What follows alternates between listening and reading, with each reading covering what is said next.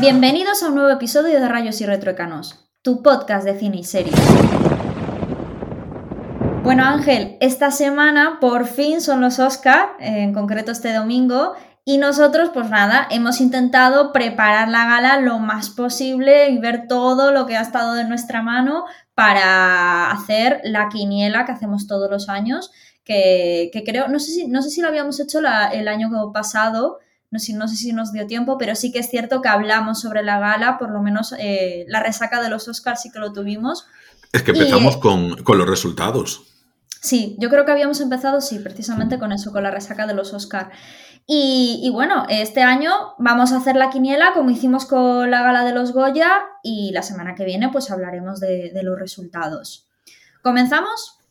Sí, sí, sí, vamos allá con nuestra porra y lo vamos a hacer por, bueno, sabes que a mí me gusta hacerlo por riguroso desorden, pero vamos a hacerlo con, joder, que decir además eh, de orden de menos a mayor importancia queda muy feo. Lo que pasa es que, bueno, como más o menos así lo tienen estructurado aquí los juiciosos de la academia, así que nos vamos a pasar primero por, eh, bueno, vamos a dejar a los Oscars técnicos, una vez más faltándoles el respeto a toda esa gran cantera de profesionales que están ahí currando todos los días haciendo unas peliculazas y nosotros pues ni siquiera mencionándolos, pero el programa puede durar media hora y así de cruel es la vida. Entonces nos vamos a mejor guion adaptado, para los cuales, eh, bueno, os comentamos. Película nominada Borat, esta segunda parte, aquí se ha echado Baron Cohen, que nos trajo esta película ya para Amazon con su promoción y sus rollitos, pues bueno, pues lo han considerado mejor guion adaptado. Por otro lado tenemos eh, El Padre, eh, esta película que estuvimos hablando un poquito de ella la semana pasada, esa ópera prima de Florian Zeller, y mm, que está basada en una obra de teatro del propio, del propio director. Luego Nomadland, eh, de Chloe Zhao, que está basado en un libro, y One Night in Miami, que está basado en una obra de teatro, y luego The White Tiger, que está también eh, basado en una novela. Entonces, ¿qué pasa? Que aquí nosotros, nosotros hemos visto dos de las cinco. Es un poco feo que hablemos un poco de estos, pero teniendo en cuenta que nos gustó bastante, yo, bueno, voy a apostar con el padre. Por eso, porque a mi Borat no me acaba de entrar mucho. Ana, ¿tú cómo vas? A mí con lo de Borat me pasa un poquito. Pero. Pero tuviste Borat. Sí, yo la había visto la primera parte hace tiempo, pero realmente no me había gustado nada, no había entrado en la película y es de esto que la ves, pero es como si no la hubieras visto. Entonces sí que es cierto que tengo pendiente ver la Borat 1 y, y, Borat 2 ahora. Y, lo tengo pendiente, lo tengo pendiente. Bueno, eh, yo también he visto El Padre y Nomadland como tú, y claro, después de lo que hemos dicho de la semana pasada de Nomadland y lo bien que hablamos del padre, obviamente a mí eh, una de las cosas que mejor hablamos del padre es precisamente que a pesar de ser un director Nobel, el guion estaba muy logrado y conseguía transmitirte esa, las sensaciones por las que pasaba el protagonista, ¿no? Anthony. Claro, mm, yo sin lugar a dudas y sabiendo aparte de eso que es un director Nobel, en cuanto a guion se lo daría al padre, pero yo creo que, vamos, indudablemente se lo va a llevar Nomadland porque es una de las claras favoritas, mal que nos pese, porque yo ya he dicho la semana pasada que no me gustó nada la película y yo creo que se lo va a llevar Nomadland, así que apuesto por Nomadland. Oye, pues, una cosa, podríamos hacer ah, algún ah. tipo de apuesta, ¿no? Con, lo de la quiniela, porque en las Goya eh, gané yo y al final no conseguí nada. Vale, pues hacemos una cosa, ok, vale. Si, ganas tú esta, eh, si tú ganas esta apuesta, eh, vale, si gano yo la apuesta, gano yo la porra, editas tú los siguientes tres episodios, ¿vale? Si ganas tú, no edito yo, ¿te parece? Pero vamos a, vamos a relacionar eh, eh, hacer nuestro podcast con algo que suponga sufrimiento, como para apostarlo aquí. No, yo creo que lo que tendríamos que apostar es una cena. O sea que si, si gano yo em, la porra, yo. me invitas a una cena y si ganas tú la porra, no invito yo. Invitas tú. No, no me la lías. Invitas tú. Bueno, que nada, que aquí que yo voy con el padre, tú vas con No Man's Land, yo, los dos queremos ganar el padre, pero tú consideras que se lo va a llevar No Man's Land. Me parece correcto. ¿Sabes qué pasa? Que el padre, que, que está súper bien en muchos aspectos técnicos, no está nominado a mejor banda sonora. Me llamó la atención porque creo que las canciones ahí sí que están muy bien puestas, ¿eh? Pero mira, si te quieres llevar una, buena sorpresa, No Man's Land tampoco está mejor banda sonora. Nos vamos entonces con. Hombre, es el eh, mismo. ya, bueno, no está, pero ¿qué pasa? ¿Que odian a Ludovico? No, lo que pasa es que No Man's Land, bueno, ya sabes ya, ya entramos más en novedad en el episodio pasado. Es que la verdad, que no le hemos hecho, ahora vamos a hacer la resaca, ahora estamos con la porra. Hemos hecho dos capítulos anteriores todo dedicado a los Oscars. Ya creo que vamos a intentar ser más ágiles porque hay cosas en las que ya nos vamos a repetir.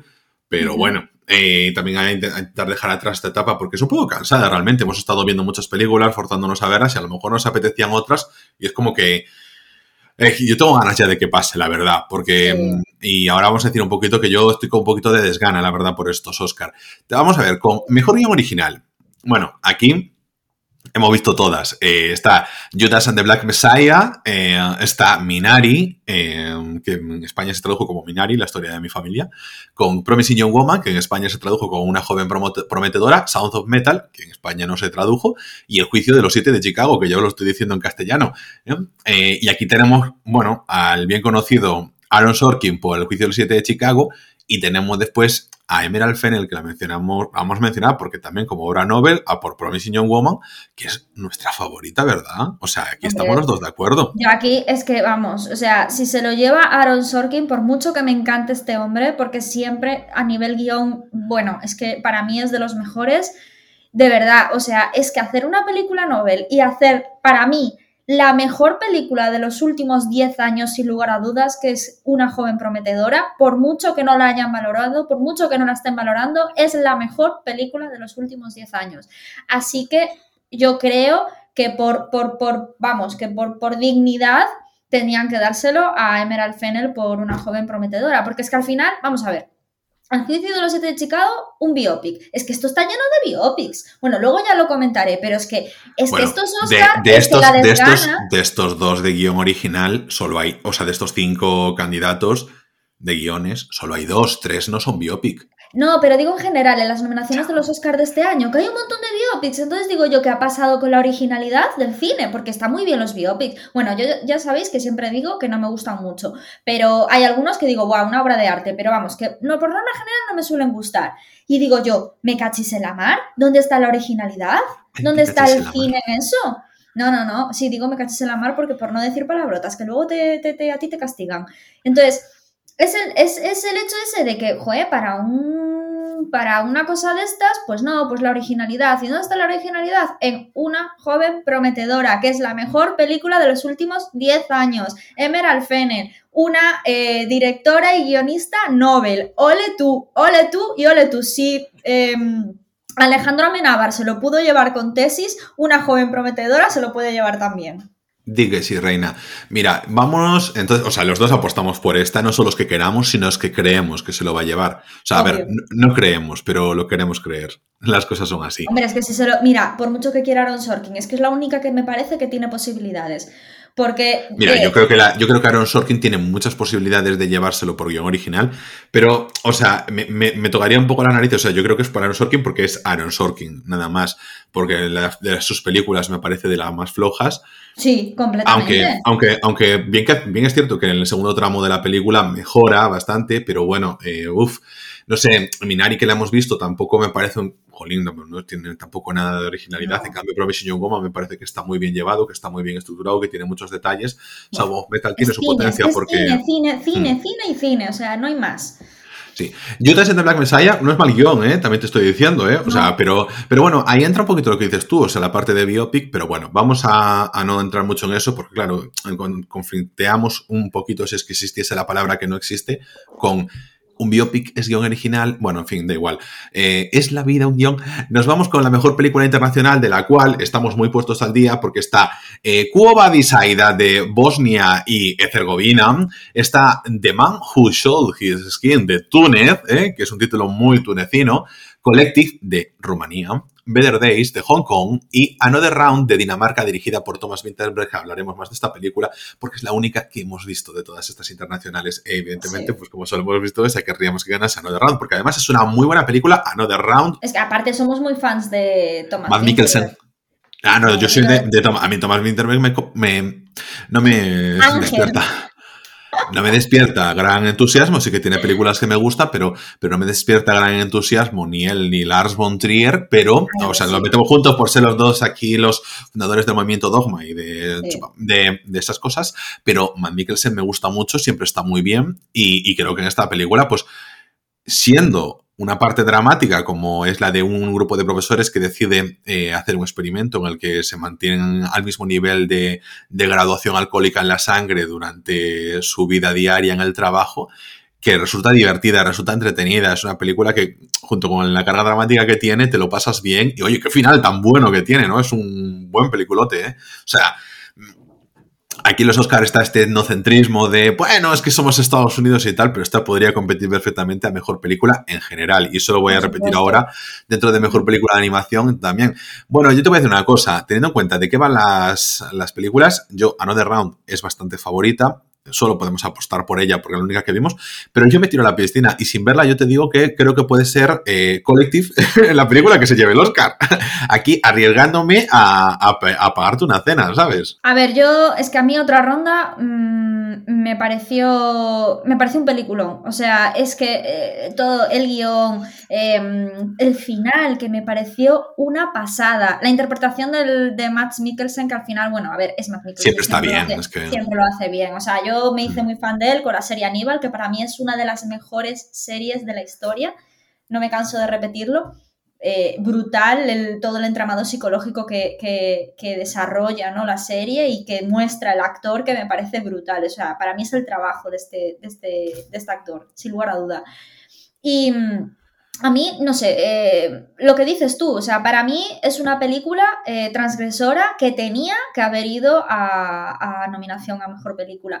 Y aparte yo soy muy fan, aquí voy a ser un poco intensa además y un poco, no sé, eh, casposa en el sentido de, no sé, de, hablar de, de, dogma y tal y que cual, pero es que a mí es, es a mí Lars von Trier me encanta y el trabajo que hizo de Lars von Trier con Thomas Winterberg me encanta y entonces, pues... Em, no sé, no soy muy, muy, muy fan del cine clásico porque es un cine que me cuesta ver, yo lo reconozco y hay cosas que me parecen maravillas y, otras que me cuestan, pero sí que es cierto que el cine mm, así transgresor y tal me suele molar mucho, así que aunque sea un topicazo, soy muy fan de Thomas Winterberg y de, y de Lars von así que yo lo siento, pero apuesto por otra ronda. A ver, apuestas por otra ronda porque ya lo dijimos, la única que has visto, pero que yo también soy muy fan de Thomas Winterberg. Y además, sabes que una película que a mí me encantó, a ti no tanto, fue La caza de Thomas Winterberg con Matt Mikkelsen. sabes que es que me gustó muchísimo esa película, que, bueno, en fin, o sea, creo que merecía más de lo que de lo que tuvo. Y Celebration, que también está súper bien. Pues a mí toda que se monta un drama familiar me encanta.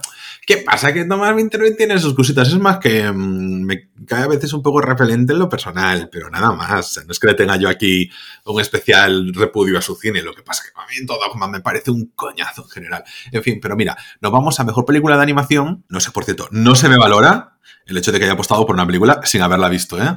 que esto, esto yo, yo lo reconozco, ¿eh? Que hay otros podcasts de cine que no las han visto y van diciendo por ahí, hay que peliculón. Bueno, mejor película de animación, hablando de peliculones, eh, la más desconocida de todas las películas me da a mí es eh, Over the Moon, que tengo muy poquitas referencias de ella, de Glen King. Em, bueno, después está la clásica de eh, La oveja Sean, bueno, pues Farmageddon, una película más de La oveja Sean, pues esto es como cuando tiene que salir la gallina turuleca como única película de animación para luego ya. O sea, en plan, si no está La oveja Sean es Wallace y Gromit y siempre están por ahí. Bueno, pues sí, que evidentemente que tienen su trabajo de, producción y todo eso, sí que no digo yo que no, lo que pasa es que a mí no me atraen mucho. Luego están ya las tres películas... Eh, no voy a decir las más conocidas, porque bueno, eh, dos de ellas son conocidas, otra no, pero como que está más a disposición de la gente.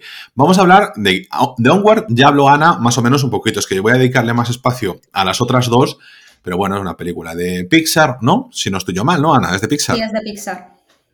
Vale, pues eso, ya tenéis un poquito un episodio por ahí en el podcast que está hablando. Onward también es de Pixar. No, hablo de. No, digo que Onward es de Pixar. Es sí, perdona, y Soul también es de Pixar, perdón. Claro, claro. Bueno, que es así como la peli B de Pixar ahora mismo, porque claro, su peli A, la peli de la que todo el mundo ha hablado, es Soul, pero ahora vas a hablar tú de Soul, pero no sin antes que yo diga que Wolf Walkers, o sea, es que es una película, bueno, em, que está súper bien, o sea, está en Apple TV Plus, eh, Apple TV Plus, en cualquiera de las dos se puede contratar, em, tenéis sus siete días de prueba, Ana, tienes un año gratuito, yo no sé qué esperas para instalártelo y para ver cosas ahí. Ya lo instalé. Bueno, pues No, le has dado uso, Reina. Entonces, eh, es una película que está súper bien. O sea, una gran sorpresa. Para mí, la mejor película de todo lo que ha hecho Apple TV Plus, que es muy fácil serlo, porque normalmente ha hecho cosas bastante mediocres, porque Apple tiene un camión de dólares aparcado delante de la puerta de, su sede central y no lo usa. Entonces, pues bueno, pasa lo que pasa, ¿no? Y es en plan, tienen todo el presupuesto que quieran, pero va muy flojo. Pero esta película está muy bien. Por cierto, cuando estaba viendo los créditos, estaba diciendo yo, anda, ¿cuánto no nombre hispano, pero es que tiene gente, o sea, tenemos aquí gente dentro del estudio de animación, gente española trabajando, pero en plan como 10 personas, o sea, está muy bien, codirectora española también, o sea, muy, muy importante en eso, poner un poquito de relieve, porque luego, claro, eh, se habla de, uy, este actor español apareció, Javier Bardem, tal, no sé qué, claro, cuando está detrás de una película de animación no se valora lo suficiente. Una película que está genial, de verdad. Los Wolfwalkers, eh, os cuento rápido un argumento para no hacer esto largo, pero son eh, personas que cuando duermen se convierten en lobos, ¿no? Pues aquí esto es la historia de un padre y una hija que se marchan de Irlanda a una ciudad a trabajar cazando lobos el padre es el cazador oficial y la hija pues, queda recluida al papel de la mujer que tiene que ser, que es el de irse a las cocinas de la corte a limpiar. Y entonces, en un momento en el que ella se escapa porque dime tú por algo no le gusta su destino, pues se encuentra con un lobo que ella quiere matar, pero descubre que ese lobo no es un, solo un lobo. Y aparte de ahí todo se entra, eh, pues se hace su su trama. La verdad es que ah, está preciosa la película, tiene un muy buen diseño. Eso al principio me costó un poquito. Decir, eh, no la ves doblada, porque sí que puse un tramo doblado y me costó mucho, el doblaje no es muy bueno. En general, las películas de animación, pues bueno, todo va con doblaje realmente, pero el doblaje en castellano es como mm, que le quita seriedad a la película y en inglés está mucho, mucho mejor y tiene, y tiene la verdad otro peso. Entonces, pues nada, os animo mucho a verla ahí. Y Ana, tú ya hablaste de Soul, yo de Wolfwalkers no había tenido tiempo a hablar, pero, pero bueno, yo creo que esta es la gran favorita Soul, es mi apuesta, porque ya solo por lo que dice todo el mundo, por lo que estáis, yo sin verla me vuelvo a atrever a apostar por ella, pero por no tirarme más a la piscina, que ya lo hice Mejor Película Internacional, hablando de una que ni siquiera había visto. A ver, yo creo que la clara ganadora aquí va a ser Soul. Em, yo voy a hacer una reflexión, ¿no? Porque bueno, ya había hablado de Soul en uno de los capítulos del podcast, ya había hablado de Onward en uno de los capítulos del podcast, y una de las cosas que me está gustando más del cine de animación es que están tirando mucho por em, gestionar temas de la madurez de dejar, que, dejar de pensar que los niños tienen que vivir en, su mundo de yuppie, en su mundo de fantasía, en eh, creer, que al llegar a la edad adulta o creer que al llegar a la adolescencia van a pasar X cosas y, luego eh, enfrentarse con la, con la frustración de que esas cosas salen en las películas pero no en la vida real. Entonces, eso es una de las cosas que, que yo creo que más daño estaba haciendo a la sociedad joven. Y pues yo creo que, no sé, pero desde Frozen, em, que bueno, en fin, Frozen es ahí un poco adulcorado. A mí Frozen no me gusta. Pero sí que es cierto que, sobre todo con la película del revés, con Onward, que trata temas familiares eh, entre hermanos, eh, conflictos de cómo gestionar, llevarse bien entre una familia eh, a veces desestructurada, como la tiene muchísima gente, porque hay muchísima gente que no tiene el padre, la madre, los hermanos y el Golden Retriever y la casa del sueño. Es que eso no es así. A veces tienes una familia que te muere tu padre, que te muere tu madre, o que están divorciados y tienes que gestionar con la pareja eh, nueva de tu madre o de tu padre y gestionar la vida entre hermanos, que no es fácil. Entonces, al final mm, me parece que, mm, el cine que se está, se está, moviendo ahora en ese sentido eh, me parece de alabar. Y luego sale Soul que trata la muerte. O sea, con dos narices. O sea, me parece increíble. Porque una de las cosas, bueno, por los que un poco eh, eh, la religión justifica, ¿no? Que cuando nos morimos vamos al cielo. Entonces al final tú no piensas en que te vas a morir porque dices, yo no me voy a morir, yo voy a pasar a otra dimensión o me voy a ir al cielo y voy a estar con Dios, ¿no? Ya bueno, eso ya es una de las partes de la religión que, que, creemos, ¿no? Los católicos o los que... o, la gente que sigue cualquier tipo de religión.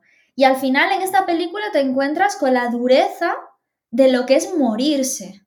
Y no solo de lo que es morirse, sino de la gestión de tu vida durante, o sea, de la gestión de, todos los acontecimientos que pasan durante tu vida y cómo muchas veces somos inconscientes que en lugar de pensar, oye, que estos son dos días, voy a disfrutar del presente, disfrutar del presente no significa que haga locuras, sino que aproveche cada cosa que me vaya pasando sin estar pasando, pensando continuamente en el futuro y en el pasado, que es una de las principales consecuencias de las depresiones de la gente adulta, que no sabemos gestionar eh, la ansiedad que nos produce el desconocimiento del futuro y la ansiedad que nos produce los problemas que, que llevamos en nuestra mochila del pasado. Entonces es una película que trata sobre todo eso. Me parece brutal. Ponerla a unos chavales que, se, que, se, que, piensen sobre esas cosas. Me parece increíble, de verdad. Y yo por eso, mm, Onward sí que es cierto que me parece que trata un poquito ese tema y trata, sí que es cierto, el madurez, los conflictos familiares, es como el primer pasito que da Pixar, ¿no? Y, y mm, pero tiene, algún, tiene fallos, tiene fallos y está muy bien, es una película que está muy bien, pero tiene fallos. Pero es que Soul es redonda. O sea, es la Inside Out del 2021 y, me parece que, vamos, que se lo tiene que llevar. Y otra cosa que quería hablar, bueno, esto lo hablo mejor, esto lo hablo mejor más adelante cuando, cuando sea lo del mejor película. Así que bueno, con eso, yo creo que queda claro que yo creo que la película va a ser Soul. Sí, sobre el tema de la muerte viene así un poco como también en la herencia que nos estaba trayendo también, por ejemplo, películas como Coco, que es como...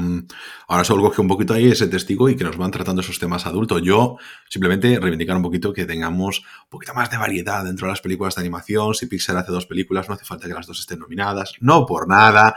A ver qué está pasando con los estudios japoneses que están haciendo cine y de repente aquí no aparece por ninguna parte. Un poquito de etnocentrismo aquí en, en los Oscars, pero ya sabemos oye, que son los Oscar, que tampoco es eh, la gran referencia internacional, y lo hablaremos también un poquito cuando hablemos de, las mejores películas también en función de quiénes están dirigiendo. Y nos vamos ya con actriz y actor de reparto. Vamos a ir comentándolas así un poquito rápido, porque luego vamos a ver que las películas se van a ir repitiendo junto con actor y actriz. Entonces, pues a lo mejor en director, directora y película, ahí a lo mejor nos expandimos un poquito más.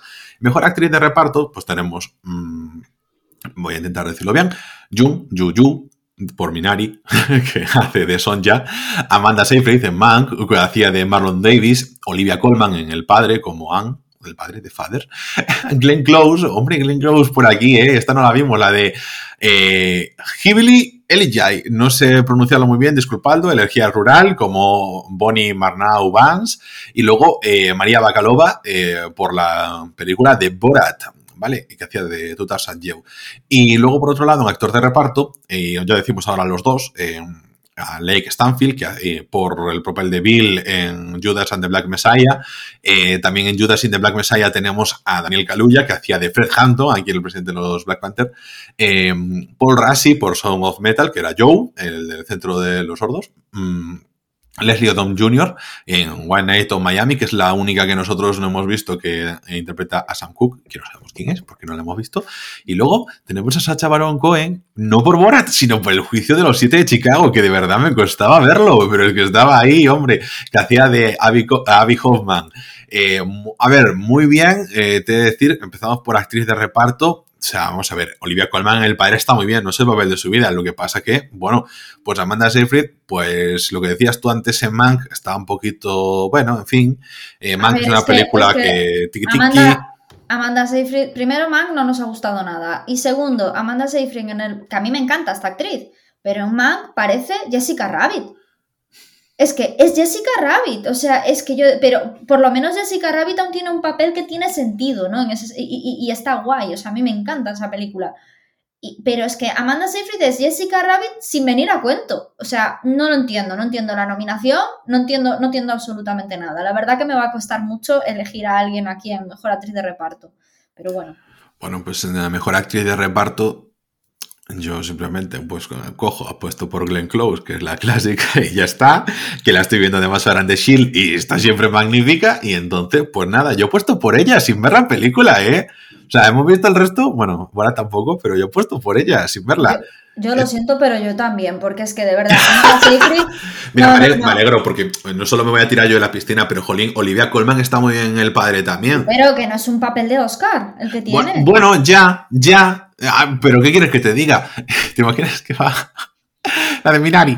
Bueno, pues nada, ya Es que te... Otra, o sea, es que no, no sé, no me parece que sean papeles de Oscar. Yo creo que tiene que haber, de verdad, que ha habido películas este año. No sé, es que hay cosas que no me entran en la cabeza. Yo es que estos Oscar eh, estoy muy despistada. Que llegaremos no- al final. le, da- nada. le damos al final, le damos al final. Hombre, no entiendo nada. no- votamos los dos, votamos los Pero- dos por Glenn Close. Eh, Claro, hombre, Glenn Close, jolín. ¿Qué, qué jefa es Glenn Close, por favor? Bueno, mejor actor de reparto. Aquí a lo mejor sí que podemos decir más cosas. Mira, te digo una cosa. A mí Daniel Kaluuya me encantó. O sea, eh, joder, decía yo, qué carisma, tío. o qué carisma. Porque además estaba leyéndolos otra vez, los mejor actor de reparto, y digo yo, claro, es que metieron a Daniel Kaluuya como actor de reparto y, y qué meterían a, a como actor principal, ¿no? Y luego veo, que los dos los metieron como actor de reparto. A los dos actores protagonistas los metieron como actor de reparto.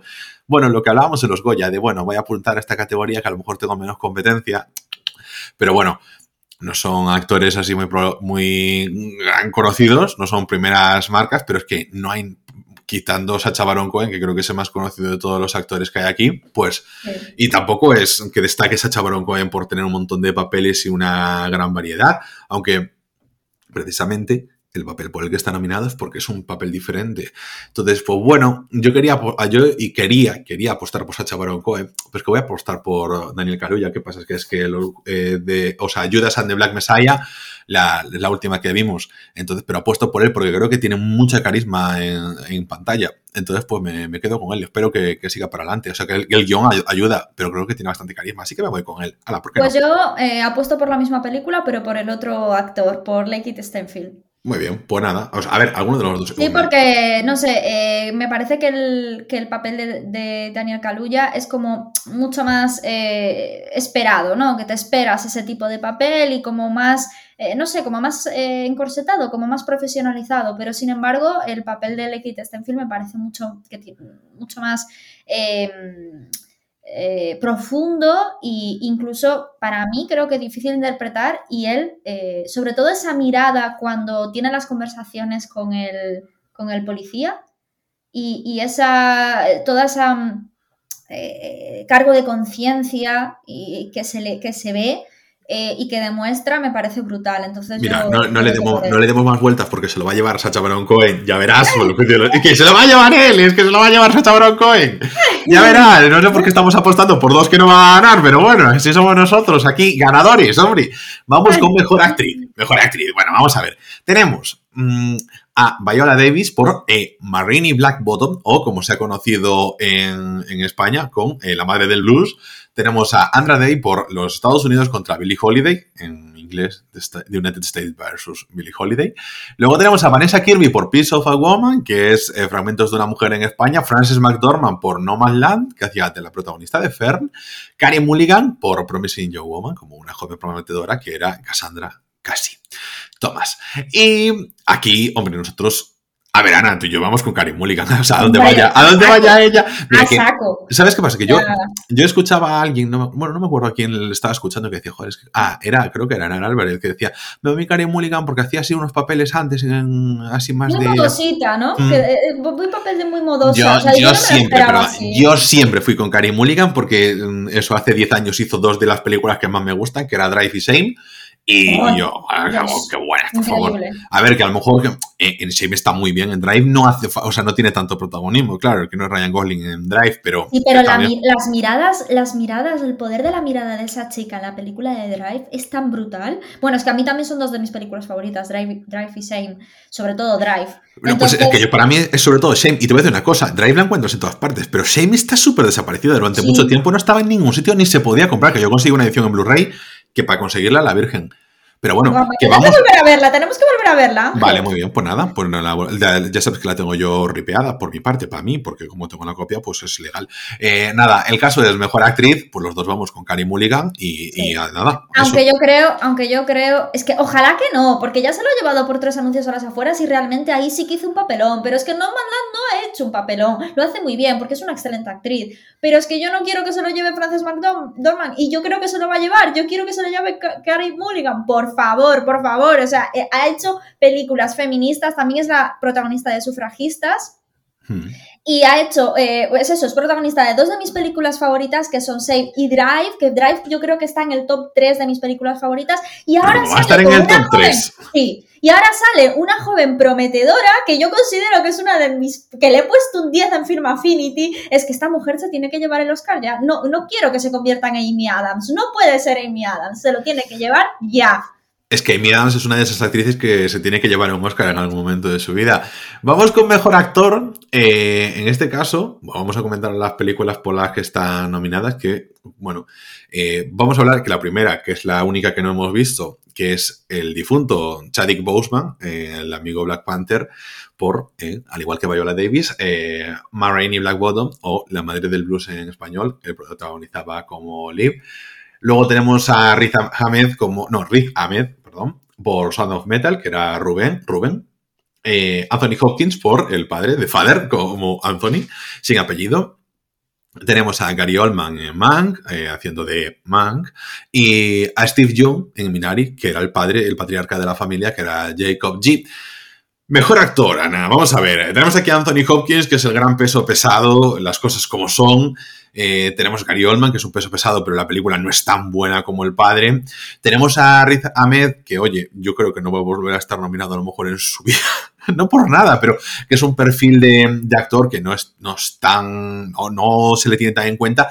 Y creo que si tiene alguna oportunidad es esta, porque son unos Oscar, vamos a decir, descafeinados. Y vamos a decir descafeinados, que ya llegaremos. O sea, no por calidad, sino por el peso mediático que podían tener entre que les tele, telegala eh, y que las películas, es que no vamos a hablar de la calidad, pero sí que vamos a hacer ahora una mención un poquito en las dos últimas categorías, pero como ya llevamos 30 minutejos, no nos vamos a extender en esto. Ana, ¿quién quieres y quién crees que se va a llevar el Oscar a Mejor Actor? A ver, yo creo que la cosa está, está entre Anthony Hopkins y Riz Ahmed por Sound of Metal, ¿vale? Gary Oldman hace un papelón en Mank, pero es que Gary Oldman es increíble siempre y aparte tenía un papel para lucirse. Entonces, a mí no me sorprende el papel de Gary Oldman porque mm, está haciendo de, lo que hace siempre, ¿no? Que eso no le quita mérito, que a veces la gente que, que, es un crack parece que le tenemos que quitar mérito, ¿no? Anthony Hopkins también es un crack, pero me parece que en el papel del padre ha sido su papel y estaba en el momento idóneo de su vida para hacerlo. Entonces sí que es cierto que como me gusta la gente mayor y me gusta la gente que tiene éxitos, incluso siendo mayor, me gustaría mucho que se lo llevara eh, Anthony Hopkins. ¿Qué pasa? Aquí también encuentro, yo creo que bueno, que Steven Young está completamente eh, descartado, no se lo va a llevar. Eso dijiste de actriz de reparto. bueno, déjame opinar. Eh, el tema, Chadwick Boseman, em, claro, ha fallecido.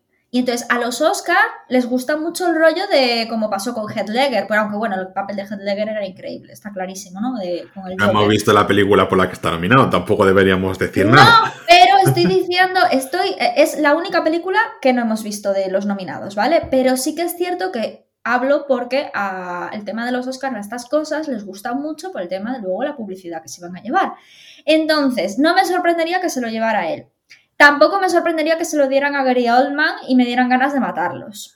Es que como lo que siempre hablamos muchas veces es, hay algunas que simplemente es no, no arriesgar. Ahora bien, yo creo que soy bastante, voy a ser bastante claro. O sea... Pero espera, déjame terminar. Yo creo que va a ganar. Eh, está la, para mí está la cosa entre Anthony Hopkins y Riz Ahmed. Y yo creo que se lo va a llevar Riz Ahmed. Bueno, pues eh, como yo también estoy entre los dos, realmente pues creo que se lo va a llevar Anthony Hopkins y así pues hacemos el desempate en este sentido.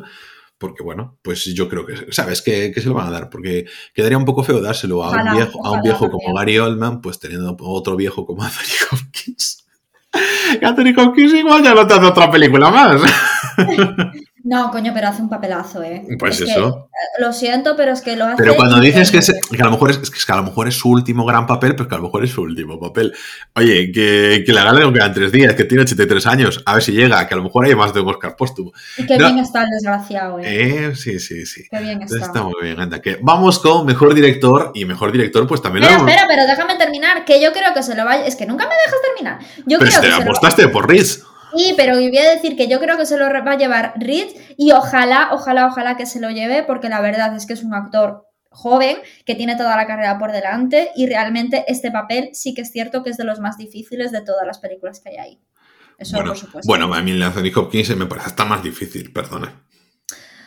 Sí, pero tiene 83 años. Ah, claro, ahora que uno tiene 83 años es más fácil, ¿no? Solo por ser un crack y ser viejo, ya le vamos a quitar méritos. Hombre, es que el papel hablaba de ser viejo y él es viejo, está pasando por eso. Ah, bueno, a lo mejor no está pasando Es que por tener los Alzheimer. actores cuando pasan por determinadas eh, eh, cosas en su vida es cuando act- eh, pueden actuar, ¿no? Más mejor. Vamos a darle cañita. Mejor director, no por cortarte, pero que ya llevamos 35 minutos aquí hablando. Mejor director, también las tenemos todas vistas. Tenemos a Chloe Zhao por No Man's Land. Vamos a decir, voy a ir diciendo unas cuantas cosas. Chloe Zhao por No Man's Land. Chloe Zhao tiene tres películas, básicamente. Tenemos a Lee Isaac Chung por Minari. No lo he comprobado, Ana, si lo puedes ir viendo tú, pero no sé yo si tiene muchas, si no las tiene, yo no lo conozco de nada. David Fincher por Mank. David Fincher es conocido por todo el mundo, Seven, etcétera, un montón de Zodiac, un montón de películas Alien 3, videoclips, es un, es un director muy reconocido. Luego tenemos a Thomas Winterberg, que hablamos antes de él, con Another Round, y luego tenemos a nuestra favorita, ya es que hablo por los dos directamente, Emerald Fennell por Promising Young Woman, actriz, o sea, perdón, directora novel. Y, y, bueno, es nuestra candidata a mejor director. Es que aquí lo que queremos y lo que creemos confluyen sí o sí. Y hablo por los dos, ¿verdad? A ver, yo creo que con el tema este. Dicen que el favorito es David Fincher, ¿vale? Por llevárselo por mano. Es ¿Cómo que de verdad. ¿Cómo va a Es que no, no podemos ser tan casposos, en serio. O sea, de verdad, Oscar, por favor, es que no podéis ser tan casposos, de verdad.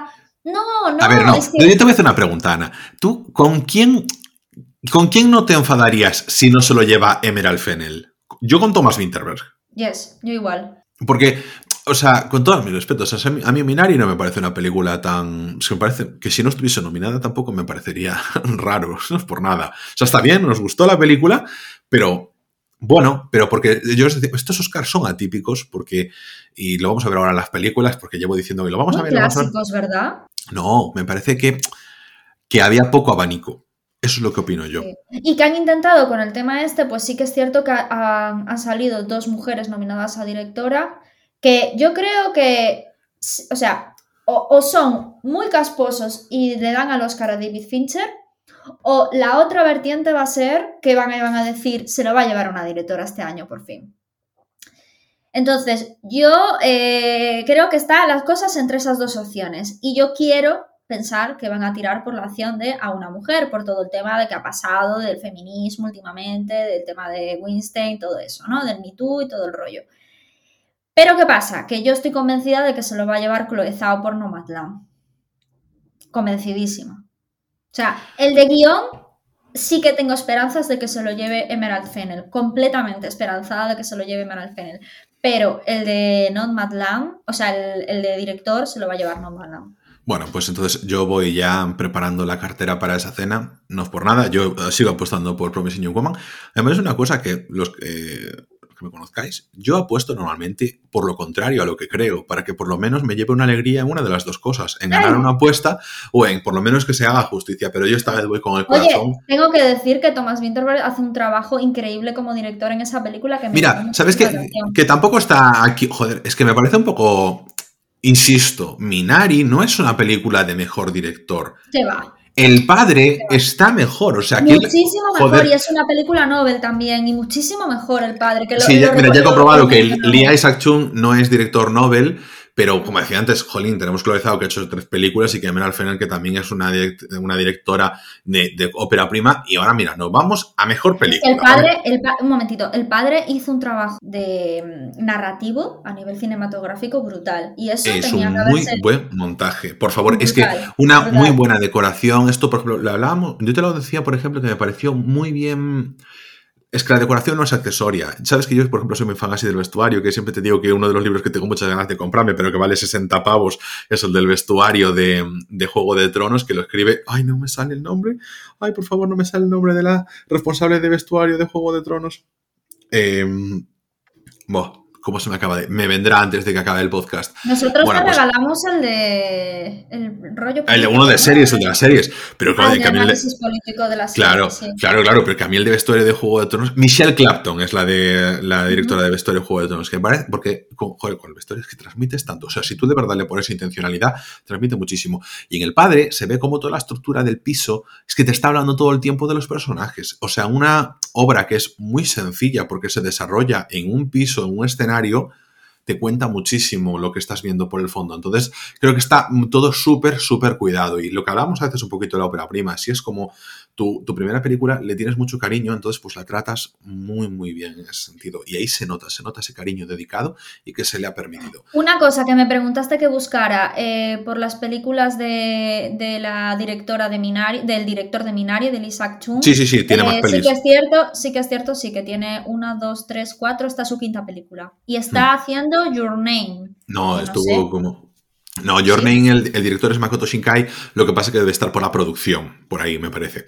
No, Pero- no, no, que está haciendo Your Name para el año que viene. Ah, va va- Es- es la... Es, la- es un remake. Es un remake. es el, es el live action, entonces. Sí, está haciendo el remake que va a salir el año que viene. Bueno, pues ya me pegaré un tiro porque Your Name está muy bien como Eh, película de animación, no quiero hacerme la... Bueno, nos vamos a mejor película, que las hemos visto todas y entonces vamos a decir... Bueno, vamos a ir de descendiente a ascendiente. Bueno, yo- luego tú me dices si el orden no es el correcto. Como descendiente, Nomadland. Francis McDormand. eh, bueno, pues nada. eh, la peor película de las que están nominadas. Uf, Es no, como- Mank. Bueno, en mi Uf, opinión, no, Nomadland es no, peor no, que. Mank. A nivel, sí, tienes razón, a nivel cinematográfico. A mí me resulta más aburrido a Mank, pe- Mank, pero si, si, si hay que juzgarlo objetivamente, sí que sí, tienes razón, Nomadland de último. Pero mira, Mank para mí sería la siguiente. O sea, Nomadland y después Mank. Que, ¿sabes qué pasa? Que, no, que Mank tenés escenas que por eso, por el carisma de Gary Oldman, pues como que entras por partes y, y Nomadland es como que la pedantería de las, de las escenas, de la musiquita, que de verdad, que es que no, no tiene, no tiene enjundias, de verdad. Yo es que no puedo entender eso que a la gente le guste. Y es, no, no es que voy contra esa gente, pero es que me cuesta creer que de verdad te guste. O sea, lo- los, no quiero sonar casposo, pero, pero me parece como mm, si alguien, que, si un polla vieja dijese, vamos a hacer una película de estas que le gustan a los hipsters y que no tienen sentido y que son solo musiquitas y cosas bonitas, pues que hubiese hecho Nomadland. Es que me parece una caricatura de las películas independientes por tener 20.000 planos bonitos con una buena música y miradas al horizonte, es que parece una caricatura. En fin, bueno, no entro más porque ya todo lo... Mira, pero Ana, me, me vienes tú aquí con Ángel, yo la suelto, así ya no tienes que hacerlo tú, total, eh, que si, si tiene que decir algo, que me lo digan a mí, que me da igual. Entonces, eh, una malanda peor. Después Man, que eso que tiene partes así más entretenidas y tal, pero que bueno, es que las, estas películas de cine sobre cine son un poco ya pesados, eh, y ya lo voy a decir yo para que no lo tengas que decir tú, es una autofelación. Y Sí, vale, pues completamente. luego, ¿Ves? Se puede decir cosas malas sin necesidad de decir palabrotas. Autofelación no es una palabrota. bueno, mira, entonces después yo me voy con el juicio de los siete de Chicago. Para mí un poco una decepción por, eh, al final, eh, a mí las películas de juicios me gustan, a nosotros que me gusta, la película sin embargo me flaqueó, me flaqueó la verdad, porque si en la mitad de la película te- me estaba quedando medio fuera, la historia además me interesa. eh, entonces, y bien es cierto, la segunda parte de la película mejora bastante, pero irregular. O sea, mi adjetivo para la película es irregular. Luego de aquí, pues yo diría Minari, porque me parece bastante más constante, bastante más regular y que, bueno, que se mantiene, se mantiene Sí, bien. no, es o sea, una, no es una mala película. A mí Minari me gustó. Sí, sí, sí, la ves, te gusta, te lo, te lo pasas bien, tienes sus momentos. Ayer, Jolín, nos hemos reído viéndola. Y, y bueno, ¿sabes? Está entretenida y la puede ver cualquiera, para el abuelo y para el niño, la película, ¿sabes? Y, y bien, no sé, muy eh, entrañable por momentos y, y bien, creo que un equilibrio un poquito de melodrama de más, pero está bien, sí, yo jolín, le diría a cualquier persona, oye, míratela porque no te lo vas a pasar mal. Luego, para mí, la siguiente es Sound of Metal Sí. Porque la temática de la enfermedad es un poco que me agobia, entonces como que me da un poquito más de tal, pero claro, le reconozco la calidad y toda la parte en la que Rubén estaba con Joe en el centro de sordos creo que tiene bastante fuerza y bueno, luego al No, final... realmente, eh, eh, realmente a mí me pareció muy buena peli, ¿eh? Sí. Metal, muy buena peli. sí, pero yo por ejemplo no la volvería a ver. no, pero merecidísima la nominación. Así como Mank no lo entiendo, o Minari no lo entiendo, o No Land es que... Pero sin embargo em, entiendo perfectamente y defiendo la nominación de Sound of Metal. A mí me falta la de otra ronda, ya lo he dicho, aquí me falta otra ronda. Eh, no, claro, porque otra ronda, como está en Mejor Película Internacional, pero a mí yo, por ejemplo, es que te digo una cosa, yo por aquí, a estas alturas de, de esto, pondría Judas and the Black Messiah, que tiene, joder, tiene mucha compostura. Además, es una película que mete política, mete su rollito de acción. Para ser un biopic, que sabéis, que ya he dicho, que no me molan nada, pero para ser mm. un biopic me gustó mucho eh, la narrativa que tiene y el guion que tiene. Me encantó. Así que sí que es cierto que la, he visto con agrado. Sí, sí. Por lo tanto. Y, nos quedarían ahora dos películas. Y yo querría decir que a la altura de, de Father el Padre, eh, yo pondría Wolf Walkers, lo digo en serio, me gustó muchísimo, te la recomiendo encarecidamente. Ya sé que es que Soul ya me la ha recomendado todo el mundo, pero es que nadie os va a recomendar Wolf Walkers porque nadie conoce que esa película existe. De verdad, la podéis ver gratis en Apple TV Plus y me parece muy buena. al principio, a lo mejor, por el estilo de la animación, tardáis un poquito, pero es un poquito en entrar y luego vais a ver un preciosismo, un detalle de vamos a hacer unas cosas súper bonitas en la animación, de vamos a recrearnos en hacer una cosa muy, muy bonita, con una historia muy bien contada, una historia buena, una historia nada. Pero Ángel, esa no está nominada a la mejor película mejor nominada a mejor película de animación. Por eso digo, yo cojo y la meto aquí, porque de Soul todo el mundo hablaría de ella. Pues yo diría que si tú ah. decías, claro, pero tú decías Another Round, yo la metería aquí, yo te digo, es que está mejor en, internacional, pero es que debería estar aquí. Lo que pasa es que así son los Oscar ellos. Está, mm. eh, y con animación lo mismo, es que la verdad, a ver, defiendo que también haya la, categoría de, de, animación, porque si no, con los prejuicios que hay hacia la animación, no tendrían realmente esa publicidad. La verdad es esa, me jode obviamente, pero considero que es necesario que tengas a cuota a las películas de animación. Y si no, metería una cuota de películas de animación y de películas de habla no inglesa dentro de mejor película. No las tendría a lo mejor por categorías separadas, pero sí que metería una cuota, porque si no, no, los tienen. Porque son unos egocéntricos estos de la academia. En fin. Bueno, luego pondríamos a El Padre de segundo lugar, sin lugar a dudas, porque es un peliculón. Y, y, de nuevo, una, un director Nobel, como en el caso de una joven prometedora, y, de primer lugar, la mejor película de los últimos 10 años, Una joven prometedora. Hemos puesto dos películas noveles que me llama la atención que también en los Goya había un montón de películas eh, que eran noveles. Entonces, espero, por favor, que les den la oportunidad, que no seáis casposos. Los Oscars siempre son muy casposos. Dadle una oportunidad a esta gente que han hecho un espléndido trabajo aquí llegamos ahora a la cosa esta que decíamos en los Goya. Es que ha sido un año en el que se le ha permitido levantar la cabecita a gente, a directores noveles, porque, claro, los estudios no se querían arriesgar a, estrenar en cine cosas ¿Y tú costosas. Y, sí, perdona, termina. No, no, yo voy con una joven prometedora. Es que a mí ni me lo preguntes. O sea, es que yo voy con ella a muerte. O sea, yo he apostado, creo que por ella en todas las categorías, porque de verdad necesita esa película, necesita llevárselo todo. Yo creo que va a ganar Not Madland o Mank. Y estoy convencida. Di una, di una. Yo, es que es lo que te dije, lo mismo que director. O tiran por el feminismo o tiran por eh, la casposidad. ¿Qué pasa? Que como es mejor película, eh, claro, la nominación de mejor película siempre también está relacionado mucho con la taquilla, tal que cual. Al final, Mang es una película de Netflix. Entonces, yo creo que posiblemente el de director, aunque haya dicho eh, No Madland no. A lo mejor nos llevamos la sorpresa se lo lleva Mank y aquí... Eh... Ana, Ana, se lo va a llevar el juicio de los siete de Chicago y te vas a callar la boca, ya vas a ver. No, está entre Nomadland y Mank, igual que el director. ya mira, mira, se lo va a llevar el juicio de los siete de Chicago, nos vamos a callar la boca porque ¿qué pasa? Coge, se lo das a una película de Aaron Sorkin sobre un hecho real, un acontecimiento histórico de los Estados Unidos y ya está, y no pasa nada. Y esto es un Green Book. Y listo. Y no pasó absolutamente nada. Oh, ah, no, a lo mejor se lo puede llevar Judas and the Black Messiah. Oye, yo no me quedo descontento. Yo es que de verdad, si se lo lleva Mank, si se lo lleva No Man Land, me quedo un poco tal. A ver, también pueden ir de. Venga, yo apuesto por Not Land mejor película.